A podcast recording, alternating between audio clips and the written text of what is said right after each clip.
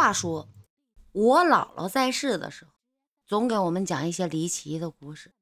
如果我姥姥活到今天，已经一百零九岁了。这姥姥讲故事是她小时候她妈妈的姥姥给她讲的，故而呢，就说当个传说说吧。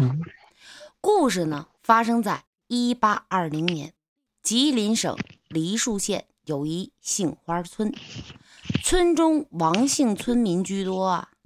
王天生一家人住在村紧东头。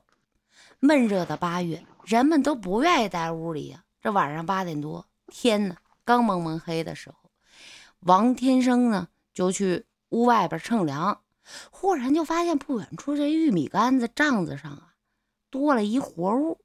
这走近跟前一看，哎，竟是一只四脚朝天的黑嘴巴的黄鼠狼，四只脚微颤，身子一动不动。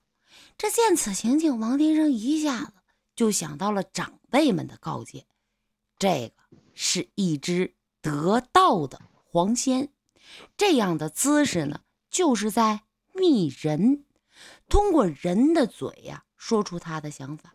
这被密的人离他一定在百步之内不远的地方。王天生呢，转身啊，寻思：哎呦，一百。不到，我这不我家吗？转身就往自己家跑啊！进屋之后就傻了。方才还在说笑正常的妻子，仰面朝天的躺炕上，四目微张，嘴唇颤抖，不时的发出一两声谁都听不懂的话呀。这王天生迅速的将本村这个能通灵的张二神仙张二神仙啊，就给请来了。想听听这黄仙啊，到底有啥要求啊？你说呗，你这折磨我媳妇儿啊！原来呀，黄仙呢是王天生家祖上的保家仙，说是王家的黄三太爷。这黄仙下凡来就是为了救全村人的命啊！明天凌晨会有大水漫灌全村，别说王天生，就是张二神仙。当时都傻了，目瞪口呆的。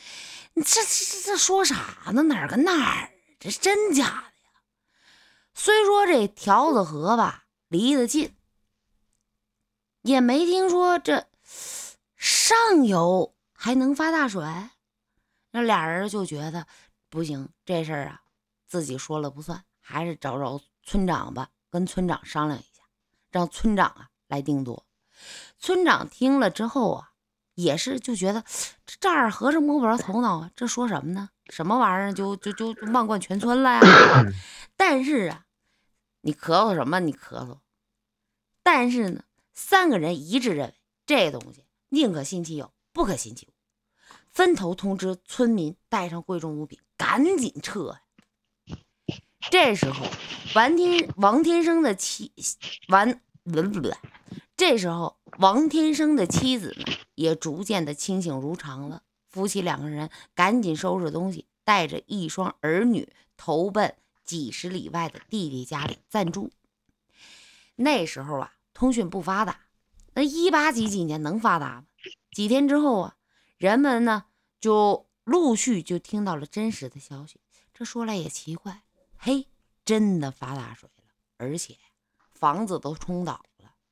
如果要是不撤的话，还真就是生死难料。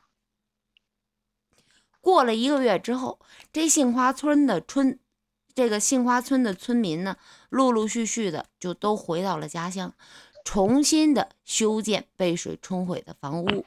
可是这地里的庄稼基本都绝收了，生活就陷入了空前的绝境啊。有天晚上，这王天生啊。恍惚间就做了一奇怪的梦，梦到什么了？就梦到这黄黄三太爷来到他家，告诉他呀：“哎，你别愁。”说为啥呀？他呀跟着黄仙来到了屋外，就看到所有的村民家门口啊都有一盏移动的小灯笼，细看呢都是黄三太爷的子子孙孙。这口中就叼着一个鼓鼓囊囊的小布口袋。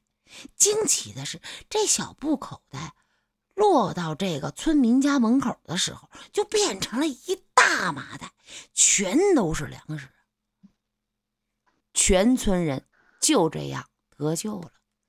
为了感谢这黄仙的恩惠，王天生全家虔诚地供奉着黄三太爷的仙位。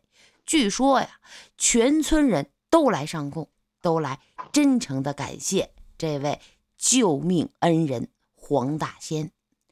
传说啊，就是传说，只是茶余饭后的话题呀。可人们呢，都是相信一件事儿，什么事儿呢？善良。是值得我们去传承的。这个故事讲完了。